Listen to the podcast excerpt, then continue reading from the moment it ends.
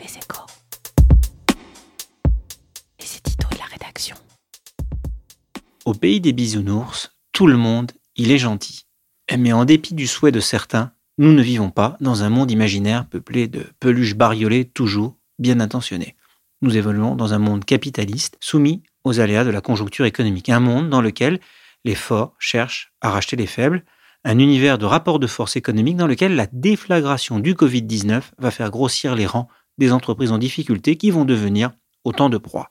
Dans un tel contexte, certains groupes vont faire faillite, d'autres vont lancer des plans d'économie massifs, certains seront la victime de prédateurs qui chercheront à profiter d'un cours de bourse déprimé, d'une baisse conjoncturelle de chiffre d'affaires, d'un management fragilisé, d'une incapacité à faire face à des remboursements de dettes, ou du fait que certaines entreprises, en manque de cash, précipiteront des cessions de filiales jugées non stratégiques.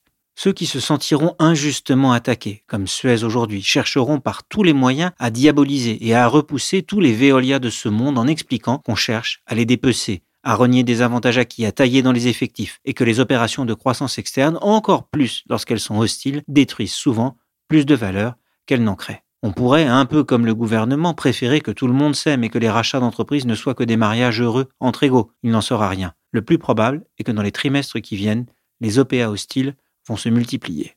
Par prudence, le gouvernement français a, comme beaucoup d'autres, dès le début de la crise sanitaire, pris des mesures qui lui permettront d'user d'un droit de veto si des entreprises françaises qu'il juge stratégiques se retrouvent dans le viseur de groupes non européens. Mais les pouvoirs, comme l'opinion publique, ne pourront pas, par principe, s'opposer à toutes les OPA. Certes, cela risque à la fois de provoquer des remous et de la casse sociale, dans la mesure où la principale motivation du rachat d'un concurrent est de dégager des synergies de coûts. Certains projets, comme celui du rachat de Suez par Veolia, pourront sembler opportunistes, mais dans des périodes tourmentées, deux groupes français rapprochés seront sans doute mieux armés. Et de plus, tous les patrons savent bien qu'une entreprise qui se retrouve en position d'être rachetée, c'est en général placer elle-même en position de faiblesse.